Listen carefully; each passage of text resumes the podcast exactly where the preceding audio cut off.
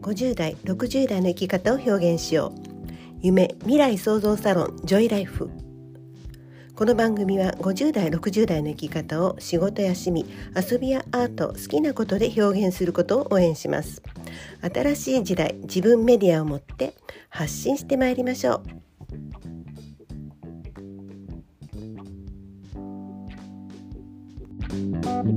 う。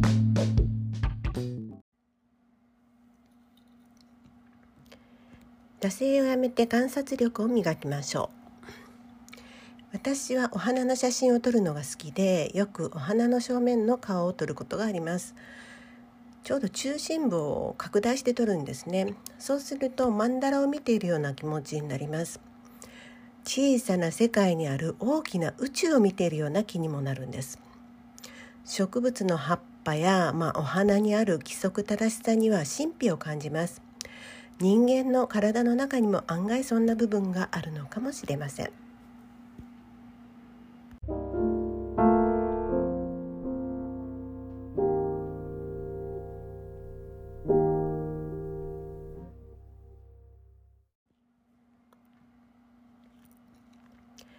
50年以上生きてきて時々あかんと思うのは慣れに陥っていることかもしれません。いろいろんなものに対して慣れてしまっていて感覚が麻痺しているよというか、まあ、あんまりもうこの感動しないようになっているような気がします。目にするもの耳にすること触れるもの当たり前のように変わらず目の前にあると嫌でも慣れてきます。本当の素晴らしさとか大切な意味とかまで考えなくなってしまいます。感謝の気持ちというのがそうなのですが生きていることにいちいち感謝したりしていません。でも本当は素晴らしいことでこの瞬間生きていること家にいてブログをかけていること食事ができること猫がいることも本当は奇跡なのかもしれません。これを情報に、えー、当ててみた時に、えー、ちょっと考え直すさなきゃいけないなと思いました。えー、情報もしっかりで何気なく見ている目の前のものをもっとしっかり見つめ直してみたら新しい情報が得られるかもしれません。長く生きていると無意識のうちに情報をパッパッパッとより分けて適当にこう処理して物事を捉えているような気がします。なので、えー、ブログを書くことも含めてこれまでのやり方を見直したり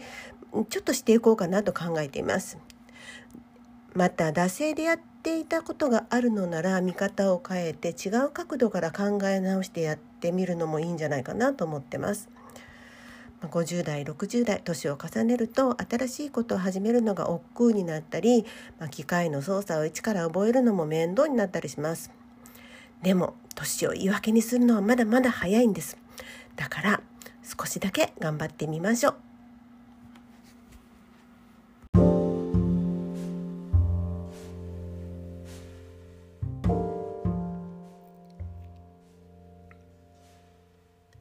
この放送は女性の自立と子どもの笑顔と日本の未来を応援するジョイライフがお届けしました。